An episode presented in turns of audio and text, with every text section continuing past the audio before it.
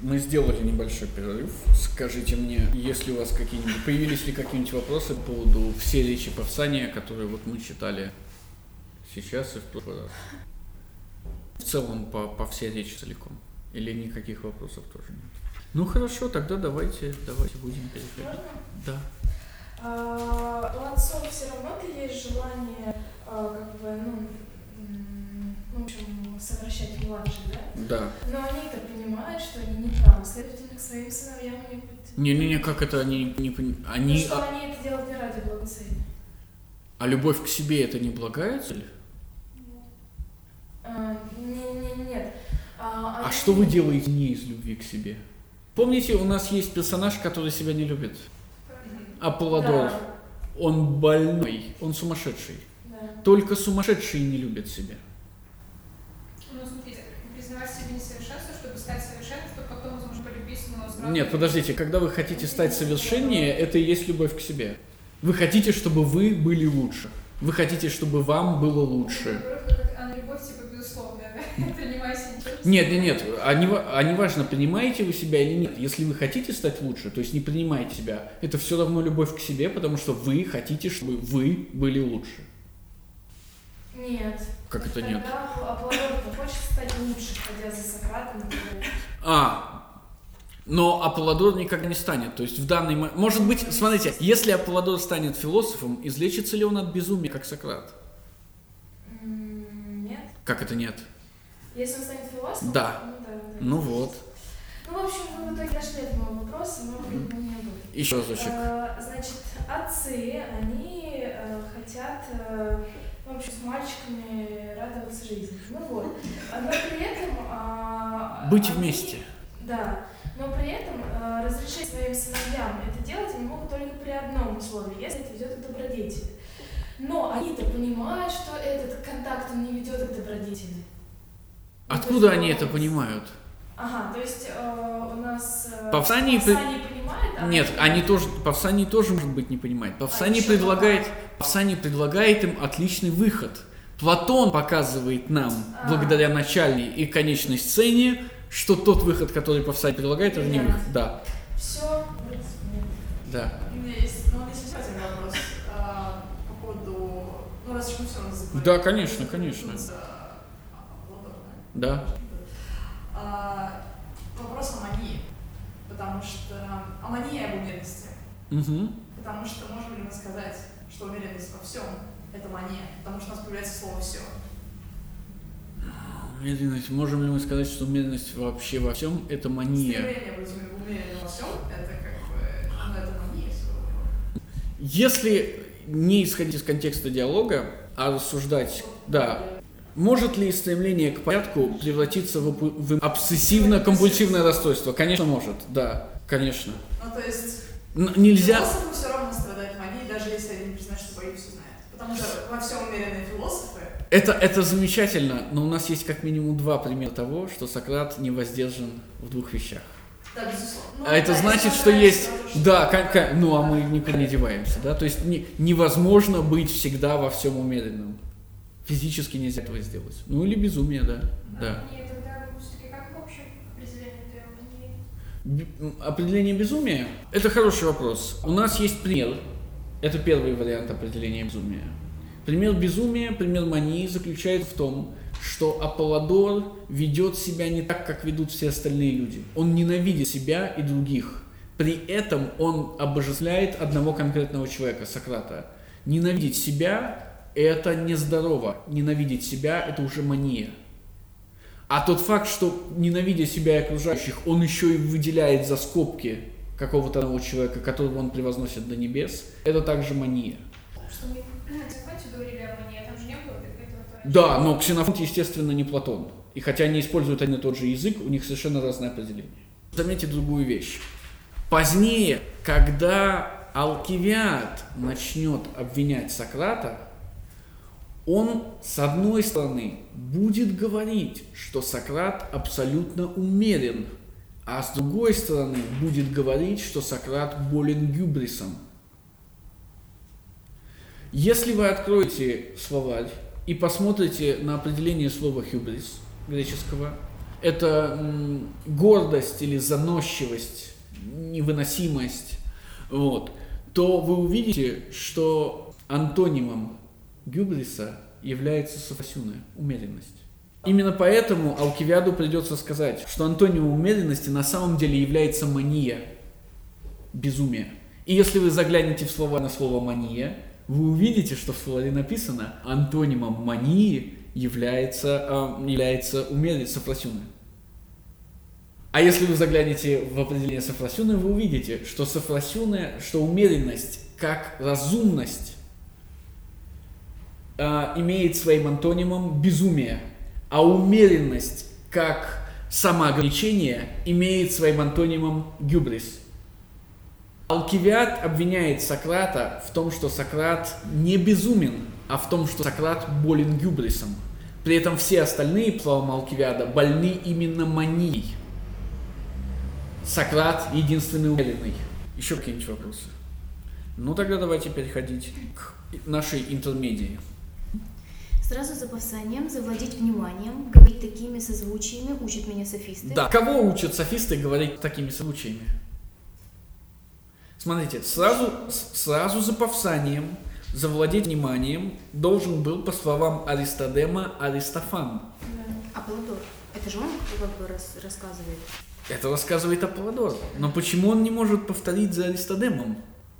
Сразу за повсанием, завладеть вниманием, говорить такими созвучиями учат меня софисты, должен был Аристофан. Да, потому что здесь И сейчас, сейчас.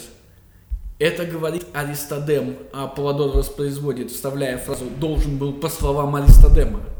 Или это говорит Аполлодор целиком. То есть, э, или эти, два, эти две вставки, по словам Аристодема, и говорить такими созвучиями учат меня софисты, Аполлодор. То есть учился ли Аристодем у софистов или Аполлодор у софистов? В этом вопрос. Это меньший вопрос. Больше вопрос. Аполлодор уже перестает повторять за Аристодемом и начинает вставлять свои фразочки, или еще нет? Не является ли это маркером того, что вот теперь речи начнут меняться? Еще один маркер того, что теперь речи начнут меняться, состоит в том, что это последняя перебивка. Больше не будет. Дальше, дальше будут интермедии, но они будут состоять из диалогов, а рассказчик больше вмешиваться в рассказ не будет. Итак, сразу за повсанием должен был говорить Аристофан. Должен был, по словам Аристодема, Аристофан. Но то ли от пресыщения, то ли от чего другого на него как раз напала икота, так что он не мог держать речь и вынужден был обратиться к ближайшему своему соседу Эриксимаху с такими словами. Либо прекрати мою икоту, Эриксимах, либо говори вместо меня, пока я не перестану икать. Да, Аристофан смешной человек, в смысле комедиограф. И, естественно, со смешным человеком должны случаться смешные штуки. И смешная штука случается. Аристофану мешает говорить случайность. Аристофан нарушает порядок, то есть делает глупость, то есть делает что-то смешное. Случайно, то есть глупо, то есть смешно. Благодаря случайному, то есть глупому, то есть смешному событию. Несчастный Аристофан предлагает Алексимаху выбор. Либо ты меня вылечишь, либо ты за меня вступишься. Я повторяю слово смешное, потому что когда Алексимах вылечит Аристофана, Аристофан скажет, вот это интересная штука, что одно смешное побеждает другое смешное. И Эриксимах отвечал, ну что ж, я сделаю и то, и другое. И Алексимах снова ведет себя по-тиранически. Он не делает выбора, он все забирает себе. Мы поменяемся очередью, и я буду держать речь вместо тебя, а ты, когда прекратится икота, вместо меня. А покуда я буду говорить, ты подольше задержи дыхание, и твоя икота пройдет. А, Итак, это случайность, которая приводит к определенным, к определенным вынужденным перестановкам. Я говорил вам, что из политики в государстве Эрос изгнан. И в то же время мы говорили о том, что Эрос как бы к политике относится, Эрос с политикой связан. Так вот, мы должны посмотреть, как изгнание Эроса из политики в государстве кульминируется в самом рассказе об идеальном государстве. Эрос изгнан из политики в государстве, и значит всякий политик в государстве должен быть не эротичен. Но вообще-то тиран это и есть воплощение Эроса. То есть политик, как правило, хочет чего-то, а значит является воплощением эроса. Единственный вариант политика, который не эротичен, это политик, который не хочет быть политиком. И тогда Сократ говорит, философы никогда, ни при каких обстоятельствах не захотят быть правителями города. Они не хотят этого, у них нет эроса, поэтому их надо заставлять. Принуждение есть, причем принуждение философов править, есть основание для совершенного города. И именно потому, что принуждение лишает принуждаемого или маркирует отсутствие у принуждаемого эроса. И в идеальном государстве эротизма нет. Подождите, но философы же хотят нести свою истину до ну, людей. Сколько они могут сколько угодно хотеть, они точно не хотят править людьми. Опять же, напоминаю вам, что это нарушает принцип «одна душа, одно занятие». Понятно, почему философ не хочет править людьми. По той же причине, по которой дворник не хочет принимать роды. Это не его дело. Но если мы говорим, что существуют такие люди, дело которых политика, то они наверняка этого хотят, и это возвращается. Ну так помимо а, философа есть же еще там дворники, те же они тоже, ну не все хотят править. Но они, но они не должны и не могут. Да, а философы они могут. А философы они могут и должны, но не хотят. То есть есть такие дворники, есть такие люди, все, которые не должны, но хотят. Да. А есть такие, которые должны, но они как раз не хотят. Хорошо. Отчасти мы видим эту ситуацию именно здесь. Принуждение заставляет, да, не- необходимость заставляет их поменяться местами. Мгм. А покуда я буду говорить, ты подольше задержи дыхание, и твоя кота пройдет. Итак, э, э, Эликсимах говорит, я займу твое место и тебя вылечу. Вот тебе рецепт. Мгм. Если же она все-таки не пройдет, прополощи горло водой. А уж если с ней совсем не будет сладу, пощекочи чем-нибудь в носу и чихни. Проделай это разок, другой, и она пройдет, как бы сильна ни была. Вместо одного рецепта Эликсимах предлагает три. Почему? Ну вдруг. Если вдруг не получится, то эти рецепты идут по усилению своего эффекта. Зачем сразу не порекомендовать тот, который самый сильный и точно решит проблему? Ну, кому-то подойдет и слабое, кому-то нет, этого недостаточно будет. Это, это понятно, но тогда вы либо предлагаете одно, либо предлагаете другое. А не предлагаете одно за другим, за другим, за другим. Если вы хотите решить проблему, ну сразу пейте яд. Значит, в трех этих случаях э, что-то в какой-то определенной ситуации может не сработать. Кроме Нет, финального, да. который точно сработает. То есть Ну, потому что это громко, он будет отвлекать Алексимах, пока ты... чихание. Чиха- Но проблема-то заключается в том, что как раз этим все и закончится. Аристофануке придется начать Но чихать. но Алексимах посоветовал ему сначала тихий способ. А, хорошо. То есть чем э- чихать. э- Эрикмах, как настоящий врач, думает о себе, а не о больном. Раз уж мы заговорили об этом, то я коротко должен указать вам эту проблему. Врач должен думать о больном, потому что такова цель врачебного искусства. Здоровье не врача, но больного. Точно так же пастух должен думать об овцах, потому что его задача, как помните из Ксенофонта, увеличивать поголовье стада и его качество, а не уменьшать его. Точно так же политик должен думать о людях, ради которых он занимается политикой, улучшать их. А теперь мы возвращаемся назад к врачу и задаем себе вопрос. Врач делает, что делает, ради больных или ради себя? Не, ну данном... ну, Не-не-не, без, без данных случаев, без данных случаев. Ради больных или ради себя? Ну? Конечно. По ксенофонту мы приш- пришли к тому, что экономика в итоге, искусство всех искусств. Они делают, потому что им нужно зарабатывать деньги. Да. А значит, они делают это, думая о чем или о ком? О себе. о себе. Врач лечит других людей ради самого себя. Пастух заботится об овцах ради самого себя. И значит, политик занимается политикой ради самого себя. Возвращаемся к Эросу. Любовь к себе, желание сделать себе лучше – это Эрос. Врачебное искусство эротично. Сельское хозяйство, я все это говорю в контексте того, что будет сейчас говорить Павсаний. Сельское хозяйство эротично. И политика эротична. И потому она несовершенна, а может быть совершенной только тогда, когда из политики Эрос будет изгнан. Эротично это из желания? Да. Эрос – это желание или любовь, но в данном конкретном случае это любовь конкретная к себе. Хорошо. Начинай же, ответил Аристофан, а я последую твоему совету. И как настоящий хороший человек, Аристофан, как и завещал нам Федор, слушается врача.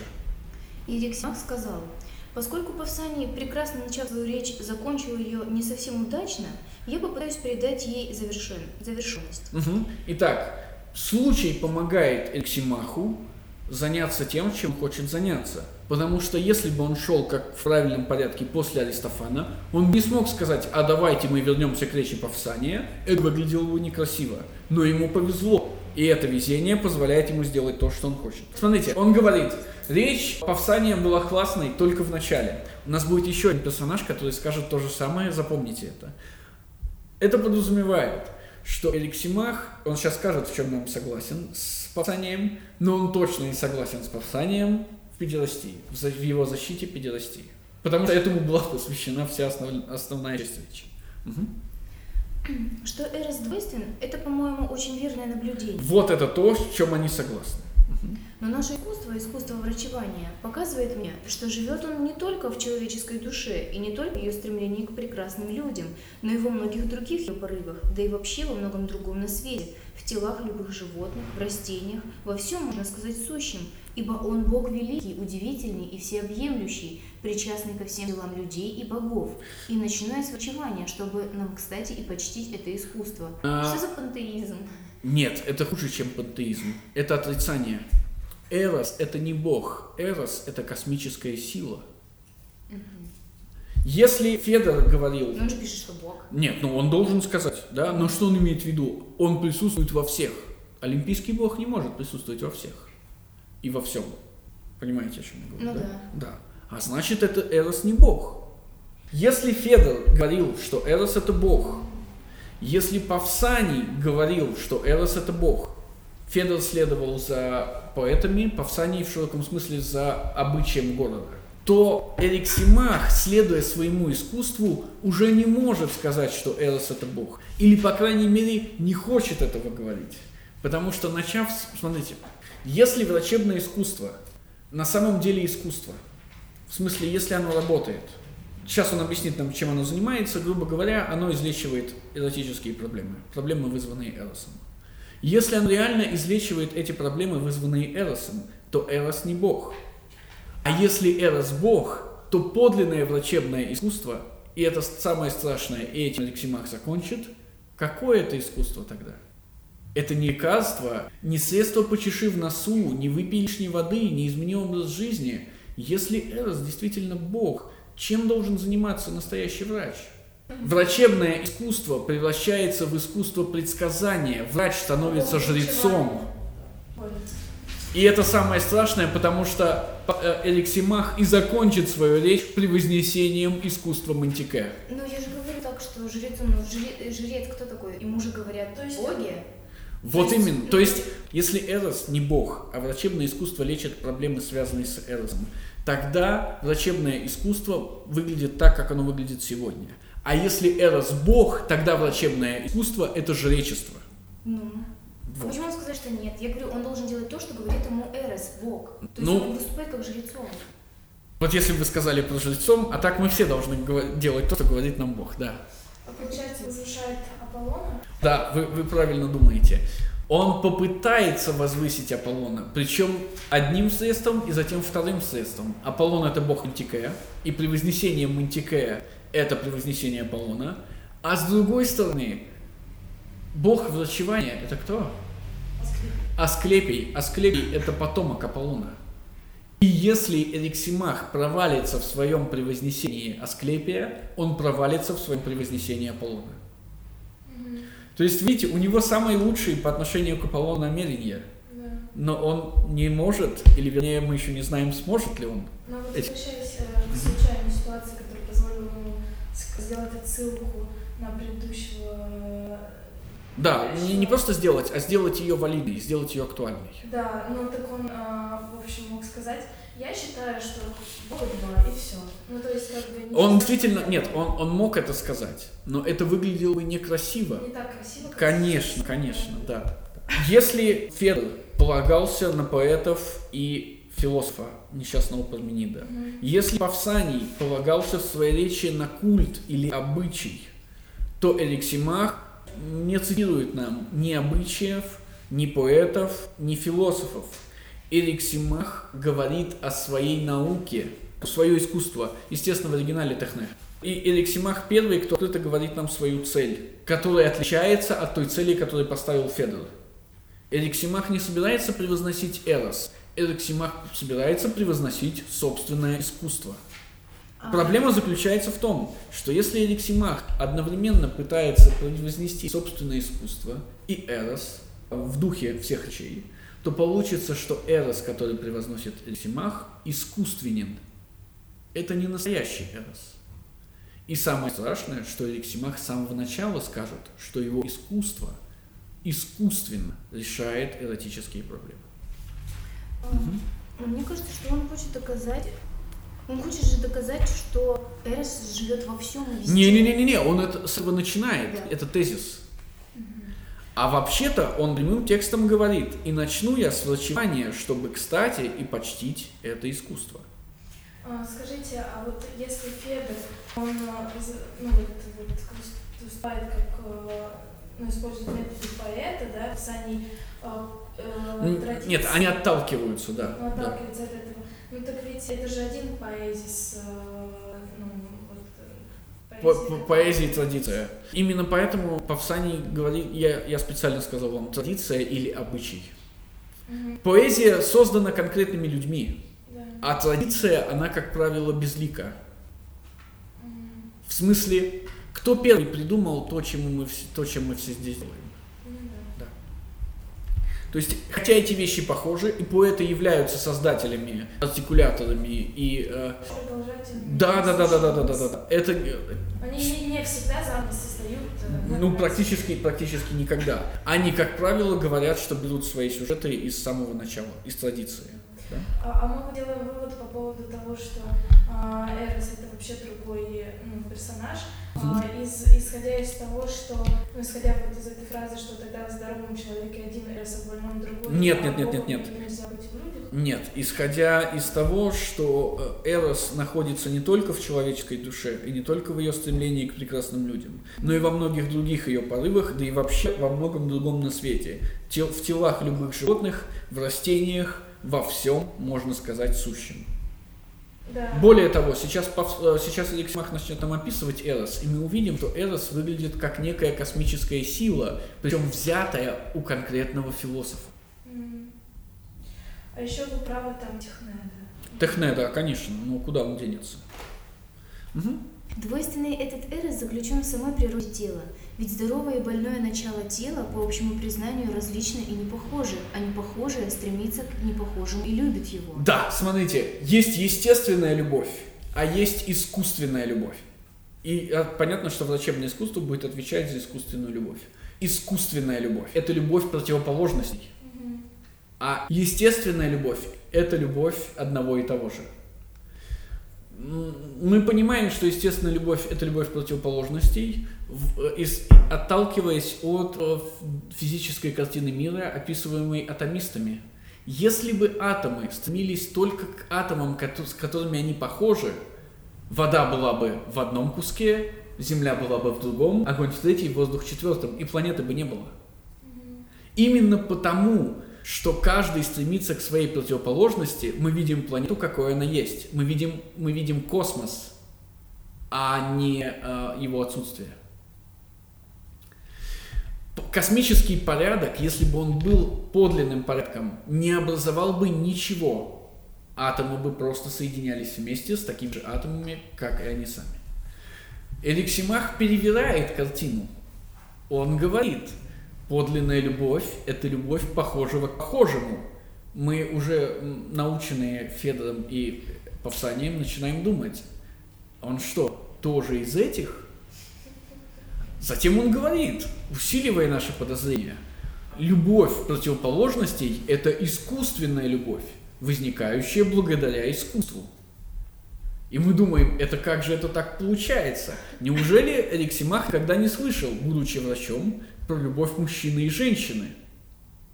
Очевидно, эти противоположности, которые стремятся друг к другу и у которых все получается. Но давайте посмотрим, что он скажет. А, Следовательно, у здорового начала один эрос, у больного другой. Да. Итак, больное начало – это начало, у которого похожее стремится к похожему, а здоровое начало – это начало, у которого не похожее стремится к непохожему, да. То есть он фактически отрицает эгоизм э, Педро и Паса. А почему эгоизм? В смысле, А если мы самотождественные, любовь к себе, м, хо- хоро- хоро- это шизофрения Хороший вопрос. Мо- Быть может, он один из тех персонажей, который вообще не говорит о любви к себе. Ведь ни один из них открыто не говорил о том, что любовь к себе есть основание, от которого он двигается. Ну да, поэтому я предполагаю, Да. что он как раз стоит на противоположных позициях, потому что никто из них не высказывает Смотрите, позиции я. А, а, он не отвечает им, он не думает о любви к себе вообще, потому что у него есть определенная любовь, любовь к своему искусству. Мы, мы пока не знаем, является ли любовь к искусству любовью к себе. В смысле, мы пока не знаем, а Эриксимах – это настоящий врач, который делает все ради пациента, или это врач, который делает все ради себя.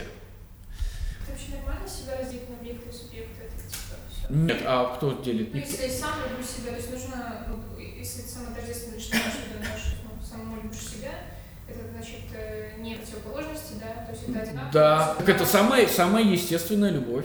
Два себя, что? Я, ну, Вы любите-?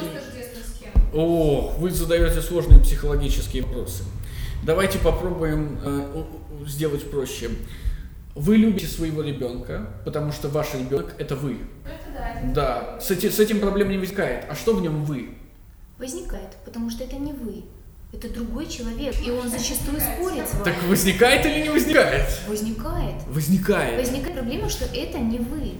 И вы это видите. Ну, имеется в виду, что есть такой расширенный эгоизм, то есть это типа не ко всем детей, а своего любишь. По сути, Ну, очевидно, что все родители любят не всех детей, а только своих детей. Да, но вы же сходите из посылки, что он это я, но он это не я, уже по определению, с- по, по своему В факту. связи с чем встает вопрос, что именно в нем вашего, что вы любите?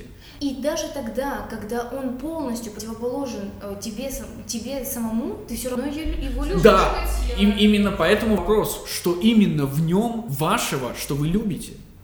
А если в нем вообще от моего ничего нет, и я его А как люблю? это может быть?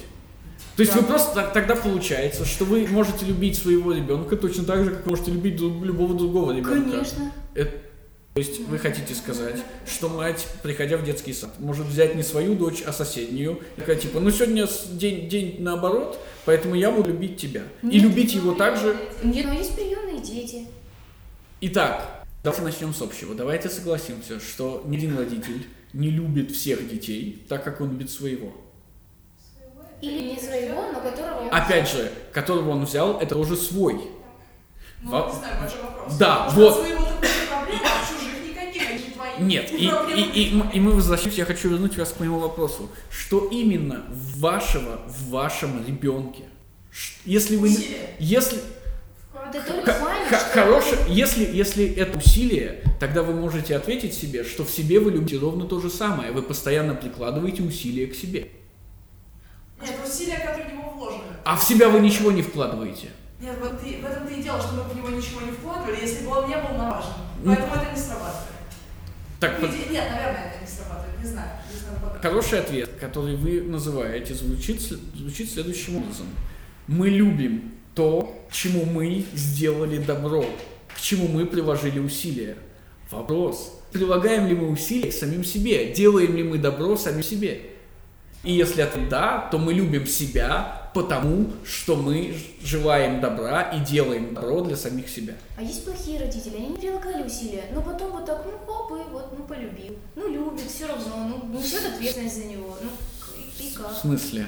Ну в смысле, он не прилагал усилия. Как- как- как- какие? Что значит не... при- Помните, помните, помните Сократа? 9 месяцев носит, потом еще 3 года кормит, потом Ну, это сидит, чтобы не выпал из окна. А А, мать не родитель, да? Нет, я сейчас про отца говорю, он не прилагал усилий. Лицо бы его не учил. Ну, или, или э, может, есть может рождение, а потом бабушка. Да, Ну вот, я про это говорю. Все, все, все, все, все. Мы, мы- наш, наш, наши философские конструкции рассып- э, рассыпаются при столкновении об реальность. Помните, да, что мы исключи... философия исключает из себя случай. И, естественно, случай тут же разрушает... Нет, идеал, идеализация. Мы берем идеализацию. Конечно, в реальной жизни может случиться все, что угодно. Поэтому мы обсуждаем только принципы. Действительно, есть такие родители, которые не любят своих детей с самого их рождения. Почему? Потому что себя они любят гораздо больше, чем это проявление себя. Или, грубо говоря, так как они принимают решение не вкладываться в ребенка с самого начала, значит, они не делают ему добра, и значит, не любят его. Потому что мы любим то, чему мы сделали добро. А? Но почему они себя-то больше любят? Потому, может быть, они наоборот себя не любят, поэтому они в ребенке видят отражение себя и как бы инстинктивно. Человек, который не любит себя, это больной человек. Это маньяк. Мы Ну, таких а не ну, обсуждаем они вообще. Ну, они любят С тем, с, тем, с, тем, с тем успехом вы можете сказать, что сумасшедший в седьмой платье любит детей, хотя у него их нет. Он говорит, что он любит всех детей. Хорошо, а вообще, э, откуда такие у нас положения, что не любить себя это плохо, это Так безумие, это- а любить себя это... Это- это. Это то, на что с самого начала нам указывает Платон, когда описывает Аполлодора как ненавидящего себя и всех остальных. Он маньяк именно поэтому. Но почему мы не можем сказать, что тот маньяк, кто любит себя через Хорошо, давайте. Что значит любить себя? Желать себе добра и желать, чтобы ты сам становился лучше. Как вам такой вариант? А вот в чем проявлялась ненависть? Э, В том, что он сам себя не Да. Да, да, да, да, да, да, да, Может быть, он желал себе добра, чтобы быть Сократом, и таким, как он излучает там, добро и мудрость, но все равно приходим к себе. Есть, потому что это вообще такие зыбкие бы, и я, например, сам, самоограничиваю себя, не даю себе лучше там еды. Ну, из того, что я люблю себя, тоже пусть получается. То есть, внешне может выглядеть как э, не, ну. Да, да, да, да, да. Именно поэтому мы говорим, что философия выглядит для нормальных людей как безумие, а на самом деле является высшей формой разумности. Конечно, вы абсолютно правы. Нет, нет, нет, нет, это философские построения, а философия как образ жизни, не как, как теория, а как воплощенная, как практика. Сократ выглядит как сумасшедший практически. И чтобы не выглядеть как сумасшедший, он даже женился, завел детей. Но чтобы вообще не, не смотрели на него косо. Он даже воевать пошел. И даже немножко повоевал. Да? Хотя вы помните, что все эти войны заканчивались тем, что он просто бегает от кого-то. Ну, потому что он не хочет умирать. Ну, давайте вернемся. Да. Так у меня вопрос, почему люб- чрезмерная любовь к себе, а мы здесь видим чрезмерную любовь к себе, потому что они встречаются, вступают в интимную связь ради себя, потому что любят себя, рожают детей ради того, что любят себя. Почему все, и даже занимаются врачеванием, потому что любят себя, и Мгм. почему это является манией и безумием. Потому что это и есть нормальная ситуация, когда всякий в первую очередь заботится о себе и Но это же сохраняет себя. неумеренность. Ну, это же чрезмерность. Э, Вы, вы можете так сказать? И точно так же я верну вас обратно. С точки зрения философа, обычная жизнь кажется абсолютной глупостью. И все, что происходит в обычной жизни, рождение детей, занятие профессией, зарабатывание денег, является абсолютно необоснованными действиями. Окей. Наконец-то. Хорошо. Ну так. И если, как только что сказал Павсаний, угождать людям достойным хорошо, а распутникам плохо, то в самом деле угождать началу хорошему и здоровому, в чем состоит врачебное искусство, прекрасно и необходимо, а началу плохому и больному позорно, безобразно. И нужно наоборот всячески ему противодействовать, если ты хочешь быть настоящим врачом. Итак, для Алексимаха нет проблемы. Хорошее – это здоровое, а плохое – это больное. И он знает, что больное – это то, что стремится само к себе, а здоровое, следовательно, должно быть то, что стремится к своей противоположности.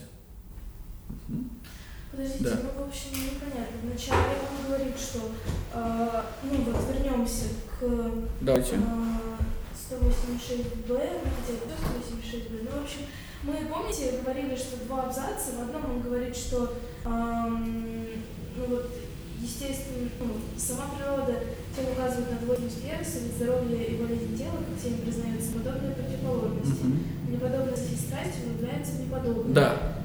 То есть, это букв... то есть, нет, то есть по-русски подобное стремится к подобному. Да, запомнили. И потом, тогда, тогда в здоровом теле, тогда в здоровом человеке один эрос, а в больном другом. Мгм. При этом, что в больном это похоже к похожему, а эро, а, А здоровье – это не похожее к своей противоположности. Да. Да, но ведь абзац назад он говорит другое.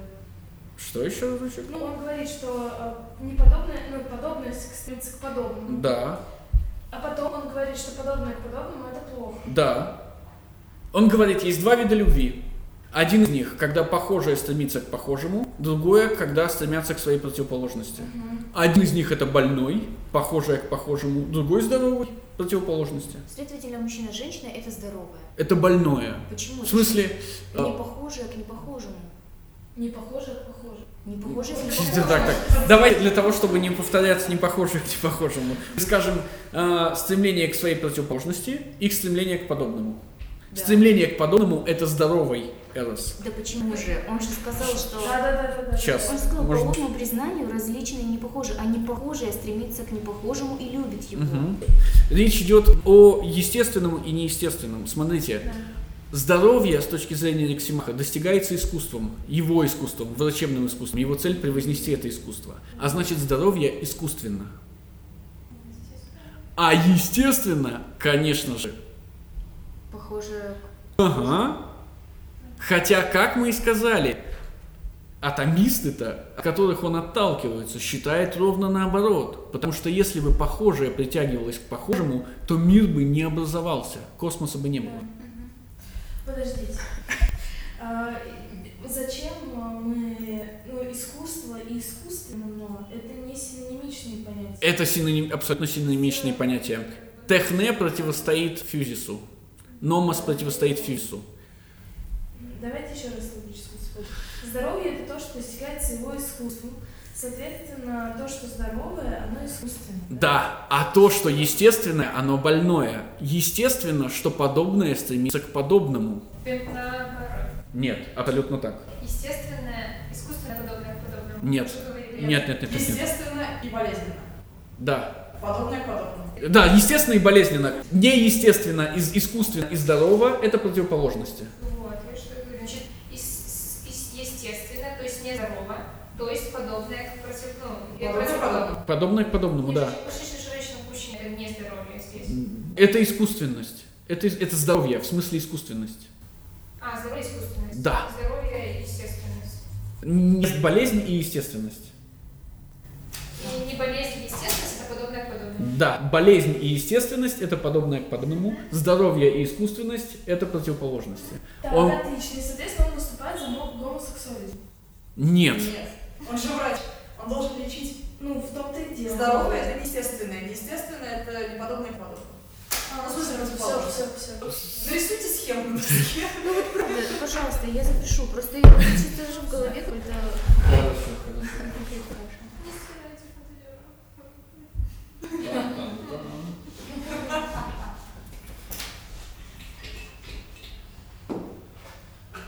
Итак, у нас есть две категории. Подобное плюс подобное и противоположности. Противоположное плюс противоположное. Подобное и подобное – это естественно. Противоположности – это искусственно. Так как подобное и подобное – это естественно. Если бы подобное и подобное создавало здоровье, то искусство Эликсимах было бы абсолютно никому не нужно, его бы не существовало. Поэтому он вынужден сказать, что естественное и есть больное, а его искусство достигает здорового. Ну, это напрямую коррелируется с муж- мужско-женскими отношениями. Это так как бы. Да, смотрите, что он вынужден сделать. Из-за этой, этой своей позиции он, как врач, вам заявляет, что мужчина и женщина неестественно вместе, что они сходятся благодаря искусству, его искусству. Там у нас же там мужчина, у Да. женщины Вот подобное. противоположности здесь, здесь похоже. Здесь мужчина мужчина и женщина женщина. Вспоминаем А здесь противоположности. атом и то, что существует Земля, а это противоположное противоположное. И это естественно. Что? Ну, мы говорили... Нет, смотрите. А теперь почему эта картина мира неправильная не только на том уровне, о котором он говорит, но и на том уровне, от которого он отталкивается. Если бы подобное стремилось к подобному, то атомы, из которых Да. состоит мир, они бы, он будет ссылаться на Гераклита, и, то получилось бы, что вода бы стремилась к воде, земля к Да. земле, и тогда мир бы не образовался. Да, Это значит, что естественный порядок, вот этот порядок. да. Но если этот порядок естественный, то его искусство не нужно. Он намеренно совершает эту ошибку нет? Он же сразу говорит, я хочу превознести свое искусство. Ну, Все выкручиваются, и все это не получается, И- да? да, да, да, да, да, да. И помните, если бы он это сказал, ему пришлось бы сказать, например, что педерастия искусственна, что это неестественно. Ну, Вообще, как, как врачу, наверное, ему следовало это сказать. Но он уйдет от вопросов педерастии, потому что его подлинные вопросы гораздо более глубокие. И искусство, о которых он будет говорить, его, конечно, загонит в тупик. Ведь врачевание – это, по сути, наука о вожделениях тела к наполнению и к опорожнению. И кто умеет различать среди этих вожделений прекрасные и дурные, тот сведущий врач. А кто добивается перемены, стремясь заменить в теле одно вожделение другим, создавая нужное вожделение там, где его нет, но где оно должно быть, и удаляя оттуда ненужное, тот великий знаток своего дела. Мгм. Смотрите, врачевание создает и разрушает эросы. Разрушает больной и создает здоровый. Его искусство абсолютно не эротично, потому что его искусство име- может как создавать, так и разрушать их. Ведь тут требуется умение установить дружбу между самыми враждебными в теле началами и внушить им взаимную любовь. Мгм. Самые же враждебные начала – это начало совершенно противоположные. Да, смотрите, наполнение и порожнение замещается любовью и ненавистью. Прямо как у Эмпидокла. Любовь и ненависть – основные движущие силы космоса. И, естественно, эти естественные, против, совершенные противоположности – это мужчина и женщина. Мгм. Он приводит другие. Холодное и горячее, горькое и сладкое, влажное и сухое и тому подобное. Да, по Гераклиту, как вы помните, война отец всего, война противоположностей ведет к созданию мира. По Эликсимаху война не может быть отцом всего, хотя противоположности воюют, это ведет к болезни. И только установление мира между противоположностями ведет к здоровью. Да, вот так. То есть, э, а установление мира – это искусство. Да, да, да, да, да, да. Благодаря своему внушать своим враждебным началам любовь и согласие, наш предок Асклепий, как утверждают присутствующие здесь поэты, а я им верю, и положил начало нашему искусству. Мгм. И смотрите, как утверждают присутствующие здесь поэты. Здесь поэт, присутствующие здесь поэты, это не какие-то Гумеры, Гесиоды, это Аристофан и Агафон. А значит, Эликсимах говорит нам, что традиция была создана прямо на его глазах, и он этой традиции верит. Итак, Эликсимах закончил превозносить свое искусство. Его искусство заключается в соединении противоположностей, которые воюют друг с другом. Его искусство ведет к здоровью, в то время как естественное соединение подобного ведет к болезни. Без его искусства мир бы не существовал, потому что мир – это смешение горячего и холодного, воды и земли, огня и ветра и так далее и тому подобное. Но он ведь не говорит про огонь и, и воду, про землю и воздух. Про что он говорит? Он говорит про человеческое тело. Если искусство создает мир в человеческом теле, то мир, созданный вокруг нас, создан не с помощью врачебного искусства, а с помощью какого-то другого искусства.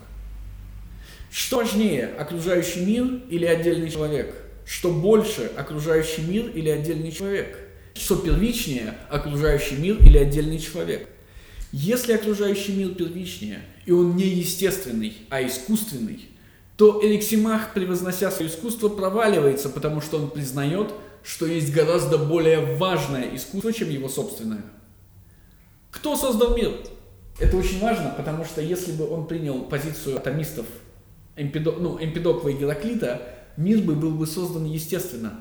В смысле, никто бы не создавал мир. И поэтому человеческое искусство, его искусство, было бы высшим. Но так как мир искусственен, исподлинное искусство, стоящее гораздо выше, чем его искусство, искусство созидать мир, кому оно принадлежит? Богам, конечно. Именно поэтому он закончит свое выступление о превознесении врач- врачебного искусства утверждением о том, что существует высшее искусство, и это высшее искусство Мантике. Искусство влияет на богов. Несчастный. Влиять на богов? А кто может влиять на богов? Влиять я плохо сказал. Мы, мы, мы, до, мы до этого дойдем. Он скажет устанавливать дружбу.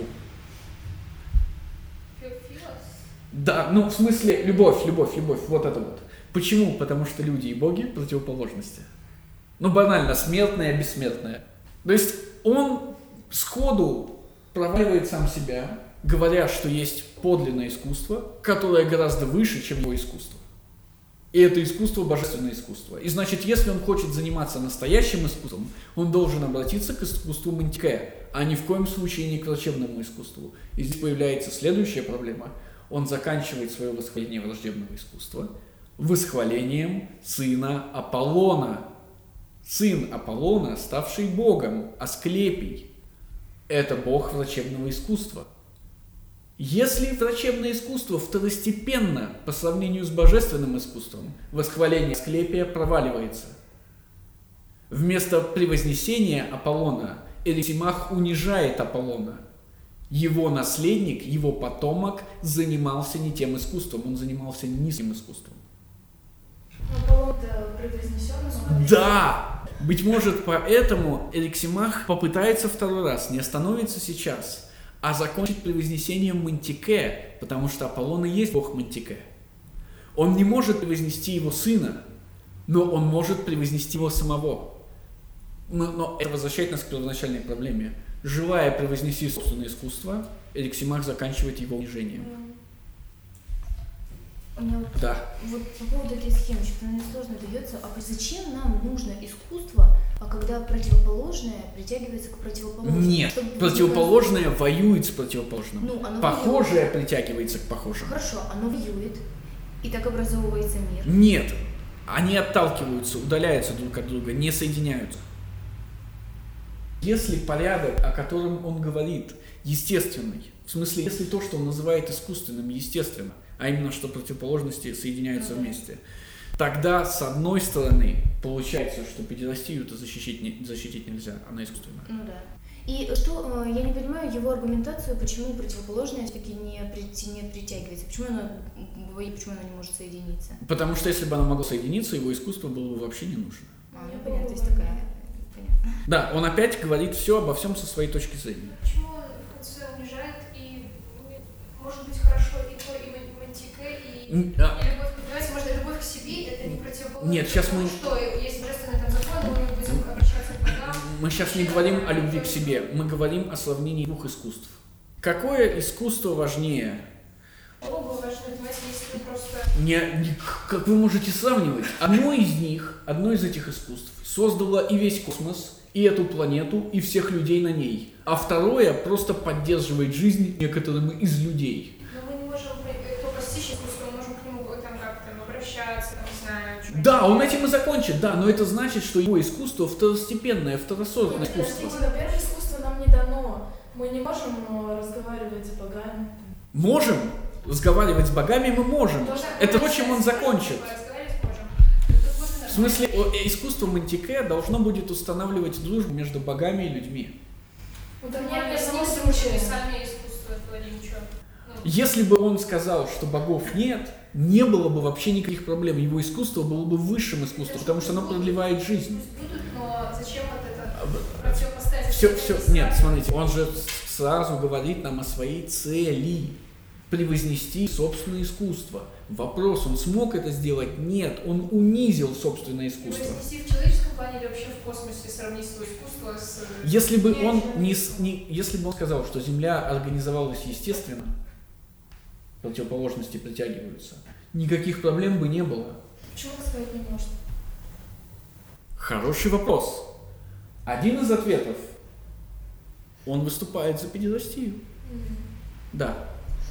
А, у меня стоят вопросы, во-первых. Асклепий — это бог. Асклепий – это Это смертный, символ. ставший Да, богом, да, ставший да, богом. благодаря своему искусству при этом. Ну, вот. А потом, в самом конце речи, когда заходит речь об Асклепии, Эликсимах говорит, а вся эта традиция создана присутствующими здесь поэтами. Асклепий как бог придуман присутствующими здесь поэтами. Я им просто верю на слово. Это даже не традиция, идущая от предков, она вот этими людьми придумана. Его искусство было бы самым высшим, если бы он не споткнулся и не сказал, что мир создан искусственно. Мир создан искусственно. У него нет другого выхода, кроме сказать, что он создан богами. Но он не верит в богов. Разве это не гигантское противоречие? Либо он верит Она. Она, решаемая. Нет, оно естественно решаемое. Либо он начинает верить в богов и заканчивает все превознесением искусства Мантике, а его искусство ничто. Либо он говорит, что мир создан естественно, но тогда противоположности притягиваются, а его искусство на самом деле должно соединять то, что отталкивается. То есть, либо он не понимает сути своего искусства, либо же он, он на самом деле должен верить в богов. Оба ответа плохие, потому что верующий не имеет отношения к философии, а не понимающий свое искусство – это неискусный человек. То есть либо он не врач, либо он фанатик. Оба ответа плохие. И никто ему, наверное, об этом не сказал. Почему никто не понимает, вот когда Петр говорил, когда Роксимах, ну почему никто не указывает на свои ошибки? Включают друг друга, они лишь говорят. Это, это первый ответ. А второй ответ. Диатима ответит им всем. Сократ ответит им всем. И он всем скажет, вы ничего не понимаете. Давайте я покажу вам. не поняли вот этих вот логических ошибок. На Из присутствующих на Перу мы надеемся, что нет. Да. И еще вопрос относительно иерархии искусств. Искусство, которое, если я правильно понимаю, искусство, которое создало, которым был которым был создан мир, выше, чем искусство, поддерживает жизнь чуть дольше, чем она могла прокатиться. В одном из представителей этого мира, в человеке, да. Да. Он же не говорит про животных, растения и прочие вещи. Тогда почему мы приравниваем искусство создания мира к искусству налаживать контакты с богами? Это не одно и то же. Мы не приравниваем их ни в коем случае. Это искусство установления дружбы с богами. Да, но Мантике в любом случае выше, потому что оно гораздо ближе к богам, то есть к подлинному настоящему искусству, чем искусство врачевания. Искусство, которое пошло от человека, который стал богом благодаря этому искусству. Серьезно? Так в том-то и дело, что как бы это один бог, а Мантике может связаться вас со всеми, с любым. Ну, Можно это рассмотреть как там стратегию, так, типа, стратегия это постичь вот э, дружбу с нами высшим искусством, а вот тактика, чтобы не попадали все, короче, врачевать и... Если искусство Мантике действительно существует и действительно работает, если боги действительно создали мир, врач должен стать жрецом. Он должен перестать лечить людей лекарствами, какими-то выдвигать дурацкие теории, говорить о атомах, о горячем и холодном, а приходить с опахалом и мир, митрой Ну, или когда что там. Палец, не нужно, А? нужно забинтовать палец, если руку там оторвало. А зачем Да вы, да вы, нет, нет, нет, конечно. Нет, конечно. Если вы поранились, вы прикладываете грязь, с- вы прикладываете грязь, которая получилась из земли, смоченной святой водой. И все. А зачем это вообще искусство Ну так- если есть искусство мантика? Это же и есть его провал. Его искусство, по его же словам, не получается наилучшим из искусств. А значит, он не может его превознести. А это и есть его цель. Все будет только хуже, потому что изначально, смотрите, за каждым из искусств, по словам Алексимаха, стоит война противоположностей, дисгармония. А потом он скажет, что есть такое искусство, в основании которого лежит гармония. Музыка. Да. Потому что не может быть дисгармонично. Музыка может быть исполнена дисгармонично, но она сама подразумевает в, своем начале гармонию. И все. И, и эта идея будет провалена. А почему тогда поэзии нет гармонии? Там же стихи тоже, они как бы... Ну, в той части, по- в той части поэзии, которая музыкальная, мы можем сказать. То есть пе- А стихи, все по- все стихи на песню. Да, Как вс- поэзия, вы говорили, музыкальная. да, но в- я говорил вам специально, в каком разделе она музыкальная. В ритме. Ну, У музыки нет слов, а поэзии есть. И поэзия в основном состоит из слов. То есть в поэзии основной элемент это слова. поэзия. То есть песня это... ими- до тех пор, пока она ритмична, А, она всегда ритмична. изначальная поэзия, к- поэзия, о которой мы говорим, да. Современная, может быть, и нет, я не знаю. Мгм. Давайте дальше. Ну, значит, кроме врачебного искусства, которое, как я сказал, подчинено всецело Эрсу, этот бог управляет также гимнастикой, земледелием. Мгм, достаточно. Гимнастика и земледелие. Очень странный пример, который тут же исчезнет. Мы как бы понимаем, откуда гимнастика. Да, из, из- Да. из- из его любимого но повстания. и земледелие тоже понимаем откуда, потому что он сказал, что в растениях в животных а, разлит Эрос во всем. Значит, М. в земле как бы. Хорошее замечание, но тогда а в чем он не разлит? В смысле, какое, какое искусство не связано Скульптура, наверное, да? Да, Но, кстати. но тогда он скажет про музыку, а музыка точно не связана ни с какой жизнью. Я призываю вас сравнить этот отрывок с законами 889-БЕ. Искусство ниже природы, говорится в этом отрывке. Поэтому то искусство лучшее, которое к природе наиболее ближе. Нет более близких к природе искусств, чем врачевание, гимнастика и земледелие, потому что они не имеют дела непосредственно с природными объектами. В противопоставлении этому выдвигается политика как плохое неприродное искусство, потому что оно имеет дело с искусственным образованием, с государством. Да. Я, конечно, опустила себя долго, то, то ладно. Откуда гимнастика взялась? Гимнастика взялась от Павсания. Павсаний хочет связать гимнастику, философию и педерастию вместе. Но гимнастика, философия и педерастия вместе дают свою политическую свободу. По его словам, они, они вместе порождают высокие помыслы и побуждают людей бороться против тирании. Как мы соединяем все эти три вещи? Очень просто. Гимнастика позволяет вам носить и использовать оружие. Философия подталкивает вас к свободомыслию и, значит, к критике строя, при котором вы живете, тиранического строя. И, наконец, педерастия позволяет вам найти союзника, который вас не предаст, потому что он вас любит. Помните, что Макиавелли говорит, большинство заговоров проваливается по одной простой причине. В них участвует больше одного человека. Да. Да? То есть, если в заговоре участвует двое, уже шанс, что вас дадут, есть, и он гигантский. Классики решают эту проблему. А если вы любовники, то тогда шанс, что вас дадут, меньше. Ну, там не было понятия. Ко- Кого? Дружба. чё? Конечно, было. Но кого быстрее предадите? Друга или любимого? Да. А, Почему, ну вот он получается здесь, а то вот а, философию и, соответственно, мы тут вспоминаем версию, где есть гимнастика, но нет философии. В Персии нет гимнастики. Ну, мы говорили, что есть какая-то... Спарту вы хотите сказать, где есть прошу гимнастика. Спарта, да. Да, гимна- именно поэтому Спарту он тихо-тихо опускает, и про Спарту никогда не говорит. Потому что получается, что он Спарту критикует. В Спарте есть педерастия, но нет философии. То есть в Спарте есть секс с Да. мальчиками, но нет заботы о душе. Ну, Так гимнастика это сказать, ТХД, это искусство. Да, конечно. Любимые примеры Сократа – это врач и врачебное искусство, и учитель гимнастики. Они оба связаны с телом, но у них есть... Сократ никогда не сравнивает себя с учителем гимнастики, а всегда сравнивает себя с врачом. Да, Вот. И это мы вспоминаем Ницше. очень- Не-не-не-не.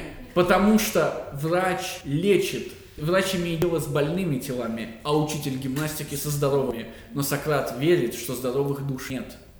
Поэтому он всегда сравнивает себя Вот только с... мы с вами говорили, когда Ницше. Ну, Асклепий. Асклепий, да. Давайте будем двигаться немножко дальше. Что касается музыки, то каждому маломальски наблюдательному человеку ясно, что с нее дело обстоит точно так же, и именно это, вероятно, хочет сказать Гераклит, хотя мысль его выражена не лучшим образом. А вот теперь он наконец-то честно признается нам, что читал Гераклита. Мгм. И Он- цитата. Он говорит, что единое, расходясь само собой, сходится, примером чего служит гармония лука и лиры. Однако очень нелепо утверждать, что гармония – это раздвоение или что она возникает из различных начал. Достаточно, остановимся на Гераклите. Эта цитата ведет нас к другой цитате из Гераклита, которая звучит буквально следующим образом. «У Бога прекрасно все, и хорошо, и справедливо. Люди же одно считают несправедливым, а другое справедливым. Естественное, говорит Гераклит, нейтрально, и только искусственное вносит оценку в это нейтральное. Искусство заключается в том, чтобы одно назвать хорошим, а другое плохим, при том, что естественно все нейтрально. Не напоминает ли это вам старую добрую точку зрения Павсания, который говорил, что ни один поступок, да. Так вот, ответ Павсания – обычай, а ответ Эриксимаха – искусство. Искусство от обычая отличается тем, что обычай – это мнение, а искусство – это знание. С помощью знания мы можем решать моральные проблемы. Это посыл, который делает Эриксимаха говорящим третьим. Иными словами, если мы делим наших шесть говорящих пополам, то последний говорящий в первой половине – это Эриксимах, а последний говорящий во второй половине – это Сократ. Сократ и Эриксимах каким-то образом занимает одну и ту же позицию в своей троице. Они каким-то образом близки. Быть может, это тот самый образ, потому что очевидно, что Сократ-то, конечно же, верит в силу науки или в силу искусства. Искусство и наука – это одно и то же, техне. Наука также иногда будет называться здесь эпистемы, знание. Хорошо. Вероятно, мудрец просто хочет сказать, что гармония возникает из звука, которые сначала различались по высоте, а потом, благодаря музыкальному искусству, друг к другу приладились. Ведь не может же возникнуть гармония только от того, что один звук выше, а другой ниже. Итак, музыкальное искусство заключается в том, чтобы взять естественную дисгармонию и превратить ее в гармонию. Это напоминает нам Фагоровское изначальное искусство учения о гармонии, о том, что в основе мира лежит число, и значит гармония. А у меня вопрос. Да. Смотрите, если мир э, изначально нейтрален, и вы говорите, что искусство помогает нам решать проблемы в нем, но Не, если не, он не, изначально не, не, не, не решать проблемы, оценивать. оценивать, но зачем нам это нужно? Если он нейтрален, в принципе, у нас нет проблем. А нет как ничего, как бы. у нас снова моральный активизм? А как мы отличаем плохого, плохое от хорошего? Вот он, ему маль- мальчика хочется трогать. Это хорошо или плохо? Но если это нейтрально, для нас, в принципе... А в том-то и дело, что для мира-то, конечно, это нейтрально. Миру-то, конечно, все Но для равно. человека это не нейтрально. И зна- мы должны жить в обществе, и значит должны договориться о стандартах. И если классическая точка зрения заключается в том, что стандарты поставляются либо традицией, либо политикой, точка зрения Рексимаха, которая соединяет его с Сократом, заключается в том, что стандарты должны быть предоставлены наукой, знанием, да. да. А на самом деле стандарт вводит Сократ. Ну, потому что он самый умный, да? Гармония – это созвучие, а созвучие – это своего рода согласие, а из начала различных, покуда они различны между собой, согласия не получается. Итак, есть звуки естественные, а гармония искусственна, потому что она достигается с помощью искусства. Все пока хорошо. И опять-таки, развивающиеся и несогласные нельзя привести в гармонию, что видно и на примере ритма, который создается согласованием расходящихся сначала замедлений и ускорений. Мгм. А согласие во все это вносит музыкальное искусство, которое устанавливает как искусство врачебное, любовь и единодушие. Все, пока еще все отлично. Хороший эрос – это искусственный эрос, который устанавливается с помощью искусства между враждующими половинами. Его не, он не устанавливается между похожими, потому что они и так друг друга любят. Искусство любви не нужно для того, чтобы устанавливать э, любовь, которая так уже есть. У нас возникает вопрос. Он говорит о двух эросах, о хорошем и плохом. Один из них искусственный, другой естественный. Один из них устанавливается самостоятельно, другой устанавливается искусственно. Какой из этих эросов высший, а какой низший? Ну, наверное, естественный. Если это действительно так, то есть если он защит- сейчас, если он защитник педерастии, который говорит, что мужчины сходятся с мужчинами естественным образом, а для схождения мужчины с женщиной нужно искусство, ну, повивальное искусство, то есть врачебное искусство и так далее и тому подобное, то получается, что он должен сказать, что вообще-то эрос, который он создает, и есть низкий эрос, и его искусство есть искусство создания низкого эроса. А высокий эрос – это естественный эрос, к которому он не имеет никакого отношения. Да? Совсем я сейчас поняла, что не понимаю, о каком искусстве свести, например, мужчин и женщин идет речь. Феромон, ну, какие-нибудь, М, что? А- Внешними какими-то можно... Это, это- это искусство называется искусством свахи. Ну, и не без свахи сойдутся, если они... Ни, ни в коем случае. Они живут при нормальном устройстве, где традиция регулирует все отношения, включая эти. Традиция – это номос, и потому нужно определенное искусство. Ксенофонт, помните, в разговоре с Критабулом говорит Критабулу, что если тот хочет завести друзей, то Сократ, да, то Сократ готов а, выступить свахой для его потенциальных друзей. Но в этом искусстве свахи, это потом будет для нас важно, Сократ не может лгать. Да, он говорит, ты должен обладать определенными... Я, я буду превозносить тебя, но не тебя всего, а только твои хорошие качества. Именно это Сократ скажет, когда начнет говорить об Эрсе. Превозносить значит превозносить только хорошее и в правильном порядке. Это заранее укажет нам на две вещи. Я раз уж забирал. Что Сократ, описывая его разговор с Диатимой, будет скрывать уродливую часть Эроса. Он не будет говорить всей правды, только ее красивую половину. И будет делать это не в правильном порядке, в смысле не в том порядке, в котором это на самом деле происходит, а в том порядке, который удобен для восхваления. Я поняла про искусство свахи, но, например, э, это нет, но как называли тех, которых можно использовать женщины? Гитеры и проститутки. Они, искусство, они идут и сходятся прекрасно. И... А, то есть искусство гитеры это не искусство? А, ну ты... А искусство проститутки тоже не искусство. В смысле... А искусство рабыни это искусство? А? а? Поведение рабыни это искусство? Давайте сделаем следующий шаг. Целью схождения с женщиной является это рождение, так или иначе. Или, по крайней мере, финальной точкой в этом схождении. Результат этого схождения. Но без э, повивального искусства рождение ребенка это очень сложная вещь и практически невозможно. Возможно. А, Опять же, Да. возможно. Даже у аборигенов есть шаманы, которые этим занимаются. Да, но они там ничего не делают из того, что делает врач профессиональный. Что он Откуда, залезает, откуда, откуда вы знаете? Откуда? боину. Не-не-не, мы туда не лезем. Же- Э, ант- Это снова антропология. Что им знает ли знает ли какой-нибудь шаман какой-нибудь рецепт естественного обезболивающего? Ну, Александр Николаевич, даже в 21 веке женщины в каком-нибудь поле просто рожают от того, что ну просто вот схватила и все. Искусство нужно не для того, чтобы роды свершились. Искусство нужно для того, чтобы гарантировать, что они свершатся хорошо. Мы создали искусство, потому что мы не удовлетворены природой. И опять-таки сильный младенец, он все равно выживет. А Слабый и даже при врачебном искусстве все равно Именно умрет. поэтому у спартанцев нет философии, да.